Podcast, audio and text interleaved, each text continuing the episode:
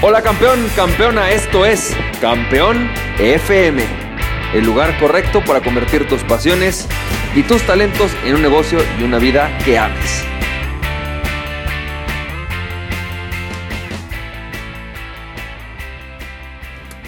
Hola, ¿qué tal? ¿Cómo estás? Campeón, campeona, ¿cómo te va? Yo soy Francisco Campoy y qué gustazo escucharte en este episodio número 13 de Campeón FM. Bueno, pues campeón, campeona, hoy vamos a hablar sobre algo muy interesante, pero antes que nada te recomiendo, si es la primera vez que escuchas estos episodios o esta parte de la serie de episodios, te recomiendo que algunos episodios, episodios relacionados para entender mejor de lo que estamos hablando son el episodio número 9 y el episodio número 12, ¿ok? Son episodios que puedes escuchar antes. Digo, si no los has escuchado tampoco es grave, pero sería bueno que los tomaras en cuenta. Así que hoy lo que vamos a hablar es de lo que yo llamo la estrategia de retención de la riqueza. Que en realidad debería de llamarla estrategia de retención del dinero, eh, porque la riqueza es mucho más grande que eso, pero es más fácil de entender como estrategia de retención de la riqueza. Te voy a platicar un poquito. Recuerda que tú tienes dos estrategias de vida. La primera es la estrategia de creación de riqueza, es decir, cómo generas tu flujo, cómo generas tu efectivo, ¿no? Tu estrategia de generación de flujo tu sueldo, todo tu empleo, tú eres dueño de negocio o eres un inversionista. Ahora, por otro lado, tienes otra estrategia adicional, que es de la que otra, otra de las cuales casi nadie nos habla. Esta estrategia consiste en cómo tú haces para que aquel dinero que tú ya tienes, que aquello que tú ya de alguna manera generaste o que alguien más generó para ti, porque también se vale, ¿no? ¿Qué haces tú con eso? ¿Cómo es que tú mantienes o sostienes esta economía. Esto es la estrategia de retención de la riqueza. La estrategia de retención de la riqueza es básicamente lo que haces con aquello que ya generaste, lo que haces con tu dinero una vez que lo generaste, lo que haces con tu flujo una vez que lo generaste. Y en realidad tenemos tres tipos de estrategia de retención de la riqueza. La primera es el gasto, la segunda es el ahorro y la tercera es la inversión. Y evidentemente no necesito explicar gran cosa sobre el tema, pero sí tenemos que entender básicamente cómo funciona, ¿ok? Todas las personas tenemos una llavecita, una llavecita de agua, ¿no? Que está cayendo todos los meses. De alguna manera esa llavecita puede ser tu empleo, puede ser tu autoempleo, puede ser tu negocio, pueden ser tus inversiones. Es dinero que está entrando a tu cuenta de banco o a tu bolsillo constantemente y que es con el, el dinero que tú dispones al final del mes, ¿sí? Ese dinero, tú puedes hacer tres cosas con él. Lo primero es gastártelo.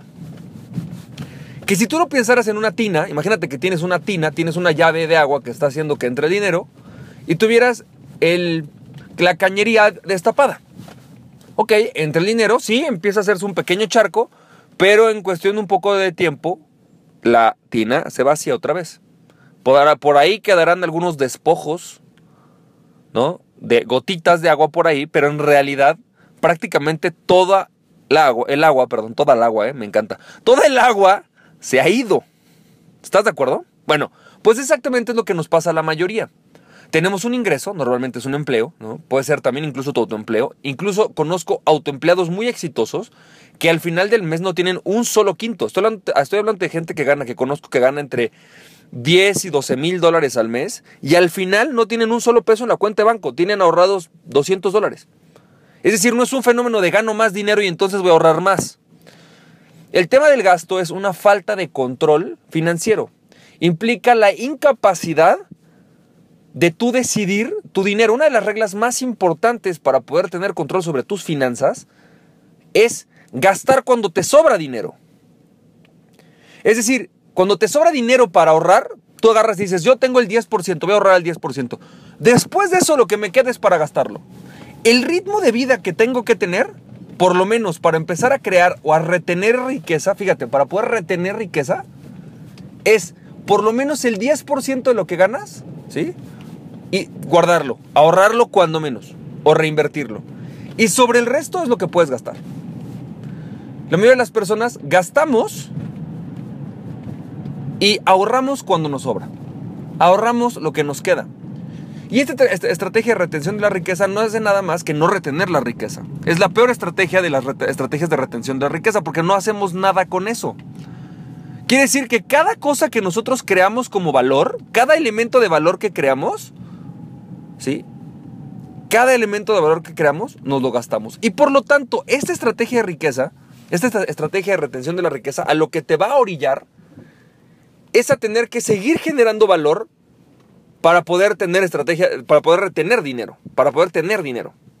Y esto no solamente le pasa a un empleado a un autoempleado a un dueño de negocios, también le pasa a un inversionista. Tú puedes tener inversiones. Hay gente que tiene una inversión. Por ejemplo, compra un departamento, ¿ok? Ese departamento les deja, vamos a pensar, mil dólares al mes. Ok. Y al final del mes, lo único que haces con ese dinero es, por ejemplo, usarlos para vivir, para tus gastos. Eh, no hay manera, no existe forma de que tus inversiones inmobiliarias sigan creciendo ¿no? Por ejemplo, si tú te sigues gastando ese dinero para tus gastos, para pagar la colegiatura de tus hijos, para irte de viaje, no hay forma. Entonces, esa es la primera estrategia de riqueza. Es una estrategia que no, no, depende de cómo creas la riqueza. Tú puedes ser dueño de negocios y gastarte todo el dinero de tus negocios. Yo conocí a un dueño de negocios que era así. Se gastaba todos y cada uno de los centavos de su negocio. Todos. Evidentemente, al final, cuando una vez el negocio tuvo problemas, no tuvo para sostenerlo y tuvo que cerrarlo. ¿Por qué? porque tenía una pésima estrategia de retención de la riqueza. Tiene una excelente estrategia de creación de riqueza, pero una pésima estrategia de retención de la riqueza. La segunda estrategia de retención de la riqueza es el ahorro. Y tú vas a decir, bueno, sí, pues ya sé que es el ahorro. El ahorro no necesito que me lo expliques. Pues yo sé que es ahorrar. Sin embargo, a lo mejor no sabes las consecuencias del ahorro. El ahorro, en realidad, solamente podemos considerarlo ahorro o te vas a poder crear una disciplina de ahorro cuando tu ahorro tiene un propósito. El ahorro no es nada más ni nada menos que agarrar el dinero y acumularlo con la intención de tener algo a cambio, de lograr algo con un objetivo en mente. La mayoría de las personas no podemos ahorrar o nos cuesta trabajo ahorrar porque no tenemos un propósito claro en mente. Y te voy a dar un ejemplo muy claro. Cuando yo estaba en universidad, bueno, tenía mi trabajo, ¿no?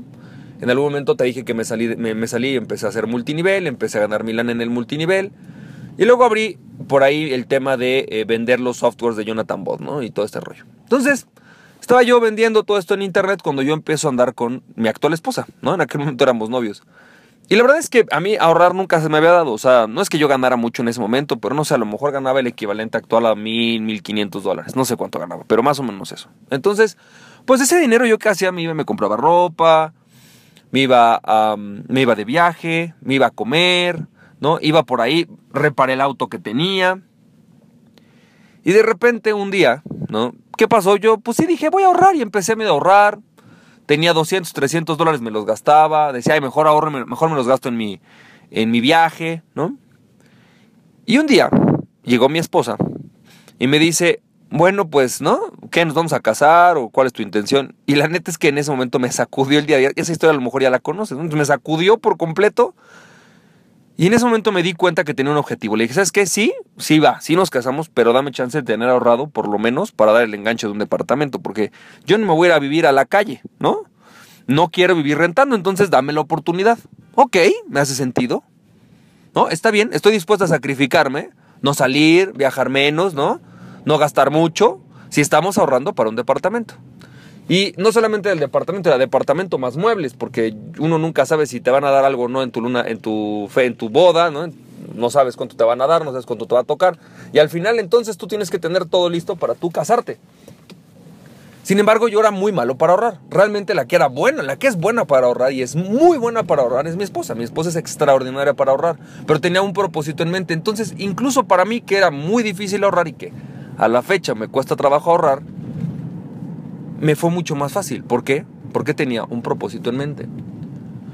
Y el ahorro, para lo que te sirve entonces, es para poder capitalizar eventos futuros. Normalmente, inversiones, de preferencia. Es decir, tú puedes ahorrar, sí, para un gasto, pero en realidad eso no es un ahorro. Es decir, oye, voy a ahorrar para comprarme un coche. Sí, estás ahorrando, sí, tienes un objetivo en mente, sí. Estás acumulando dinero, sí. Sin embargo, estás ahorrando para gastar el dinero. ¿Sí? Y el ahorro tiene esa característica. Tú puedes ahorrar con dos tipos de objetivo, gasto o inversión. Por lo tanto, tienes que tener claro para qué es ese ahorro y si realmente va a terminar siendo una estrategia de retención de la riqueza o una estrategia de eliminación de tu riqueza. Y por último, tenemos la estrategia de, de retención de la riqueza, que es la inversión. La inversión es posiblemente la más difícil de entender para una persona de pata, como digo yo, ¿no? O sea, de, como tú y yo que caminamos en el mundo normalmente. Es mucho más complicada porque la inversión es exactamente lo contraintuitivo a las ganancias. La mayoría de las personas cuando iniciamos un negocio lo que esperamos es que nos deje frutos y esperamos que nos deje frutos rápido. Por lo tanto, normalmente hacemos algo como esto. ¡Ay! Me quedé sin dinero, voy a invertir.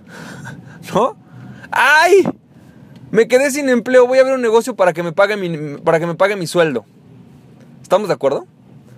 Y entonces de repente abres tu negocio, ¿no? Pones tu inversión y cuando de repente volteas te vas dando cuenta que en realidad tu inversión no te está dejando dinero. Por el contrario, te está quitando dinero. Porque tienes que seguirle poniendo, porque abriste un restaurante y tienes que remodelarlo, porque abriste un restaurante y ahora resulta que se descompuso no sé qué cosa y hay que meterle dinero, porque resulta que además ahora tienes que ponerle publicidad, la estrategia de inversión tiene una característica. Tiene la característica de ser lenta. Esto quiere decir que tú agarras hoy tu dinero, ¿sí? Empiezas a invertirlo. Los frutos de eso que empezaste a hacer posiblemente no se ven hasta dentro de dos años y medio, cuando menos. La mayoría de los inversionistas no pretenden tener su dinero de regreso, sino hasta cuando menos 24 meses después de que los invirtieron. Y piénsalo, más o menos es así, fíjate. Tú decides ahorrar el 20% de tus ingresos. Pasan 3, 4, ¿no? No sé, vamos a pensar dos años. Y compras un coche de Uber. Es una inversión porque compraste un coche, sí, pero lo compraste para ponerlo a trabajar, por lo tanto es una inversión. Usaste tu dinero, empiezas a meter tu, tu taxi de Uber y sí, te empieza a dejar dinero, ¿no? Pero al principio lo único que está haciendo es pagarte el costo que tuvo el coche. Por lo tanto, si tú gastaste, vamos a pensar, 20 mil dólares para comprarte ese coche, bueno, pues a lo mejor te tardas 24 o 36 meses en recuperar el dinero que le pusiste al coche. Y a lo mejor para ese momento ese coche ya no sirve. O puede que sí. O puede que ya no te sirva para hacer un Uber Premier o no sé cómo se llamen. Por lo tanto, es hasta después de tres años de estar poniendo dinero poniendo tu atención, administrando ese Uber, que vas a empezar a recibir dinero real que sume a tu riqueza. La característica justamente del dinero de inversión es que toma tiempo. Y la razón por la que es tan difícil invertir y pensar en estos términos es porque los seres humanos venimos de una mentalidad de total escasez. Y no es un tema choro, es un tema biológico, es un tema de supervivencia. El ser humano sabemos que nos podemos morir en un tiempo. Por lo tanto, tu cerebro busca satisfactores inmediatos para lograr su supervivencia. La razón por la que ves un coche y dices, ah, ya me lo compro, aunque me endrogue, es porque tu cerebro te dice, bueno, ¿y qué tal si después ya no te lo vas a poder comprar? Cómpratelo ahorita. Si tu cerebro piensa que es una necesidad para, para sobrevivir, te va a decir, cómpratelo en este momento, gástatelo, no importa, de todas maneras igual ni llegas a vivir, ¿sabes? Y por eso es que el tema de invertir, y ahí sí le doy toda la razón a Robert Kiyosaki, empieza con tu pensamiento. Empieza, empieza con una nueva forma de pensar, con una forma de pensar que no es de escasez, sino de abundancia, que no es de supervivencia, sino de exceder las expectativas de la supervivencia. La supervivencia básica consiste en hacer caso inmediato a todos tus gustos y placeres. Se me antoja una coca, me la como, me la tomo. ¡Ay! Mis amigos me invitaron a comer, voy. ¡Ay! Se nos ocurrió pedir un pomo de alcohol, ah, pues me lo tomo, lo pedimos. Y cuando de repente volteo y llegué al final del mes, se me acabé tomando y bueno, pues ni modo, ya vendrá otro mes. Es tu instinto de supervivencia, diciéndote, Haz lo que tengas que hacer ahorita para sobrevivir en este segundo, igual mañana no estás. No está mal, es simplemente un instinto. Sin embargo, si tú quieres crear una vida abundante, dejar un legado y ayudar a otras personas a que lo tengan, por ejemplo a tus hijos, si a ti te gustaría poder gozar de placeres diferentes y no naciste en una cuna de oro, entonces la clave, la clave es empezar a controlar tu mente. Es empezar a controlar tus deseos. A decir, ok, sí se me antoja un chocolate, pero no me lo voy a comer. Y una de las claves que puedes utilizar para poder tener la mentalidad para invertir, y a lo mejor ya me fui muy largo en este audio, pero no importa, es la siguiente. Piensa en esto. Cada peso que tú ganas hoy, tienes dos opciones, gastártelo, ponerlo en una de las inversiones más sencillas. Hay un modelo de seguros que vende un amigo, por ejemplo, que se llama Bernardo Brizuela, que ese modelo de seguros es un modelo muy seguro, porque es, bueno, no es más que seguro, es una, es una inversión a futuro, ¿no? Que te deja un buen rendimiento, un rendimiento decente para no tener que hacer nada más que poner el dinero. Ok, si tú pusieras tu dinero en ese lugar, en más o menos 15 años, ese dinero valdría entre 3 y 4 veces esto. Esto quiere decir que cada peso que tú pusieras ahí, hoy valdría 4 veces. Por lo tanto, uno de los ejercicios que yo ocupo para determinar si compro algo, si compro algo que voy a utilizar o no, es pensar si esto vale 4 veces, 4 veces lo que estoy gastando en eso.